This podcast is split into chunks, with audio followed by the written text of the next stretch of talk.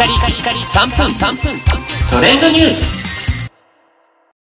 ナビゲーターしゅんです。今日あなたにご紹介するのは2024年導入予定のマイナ保険証についてご紹介いたします。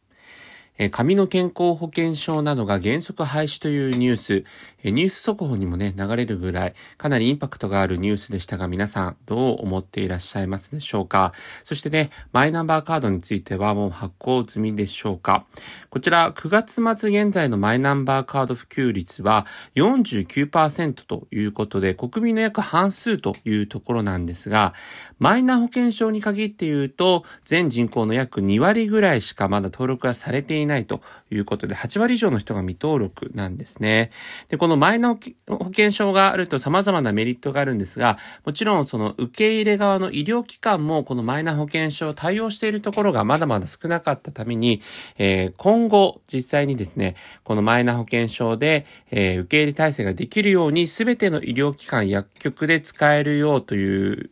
方針をですね、政府が、えー、来年4月までにですね、原則として使えるようという形でなってますので、まあ、医療機関に関しては、えー、現在約4割弱の医療機関で使えるんですが、それが来年4月までには、えー、着々とですね、準備を進めていくのかなというふうに思います。そしてこのマイナー保険証をすることによってどんなメリットがあるかというと、例えば今まで診察券、保険証、お薬手帳というような形で、えー、様々な、えー、病院にかかったりするときに、えー、いろんなアイテムが必要になりましたが、このマイナ保険証があれば、もうこれ1枚で済むというところがあります。えまたですね、顔認証で本人確認、そして、えどんな資格を持っているかとか、どんな状態なのかというのが医療機関側もわかるために、えそういったこう受付業務に関してもスムーズになるようにと言われています。えまたですね、こう保険証とかになると、まあ、転職だったりとか引っ越しとか結婚でね、名字が変わるとかという時には、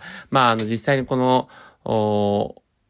更新の時に、えー、いろいろと手続きが必要になってくるんですが、このマイナ保険証に関しては更新が不要という部分もありますので、えー、非常にですね、随時こう情報が更新されるという意味では便利になるということですね。えー、また実際にあの、医療費控除などを申請するときも、このマイナ保険証に残っているデータですね、保険証代わりになるので、そこを元に元に申請ができたりと、かなりメリットもたくさんありますので、えー、まだね、マイナンバーカードをあの、ゲットできてない方は、あの、ぜひ、こう、今だと2万ポイントもつきますので、えー、ご検討いただければというふうに思います。それではまたお会いしましょう。Have a nice day!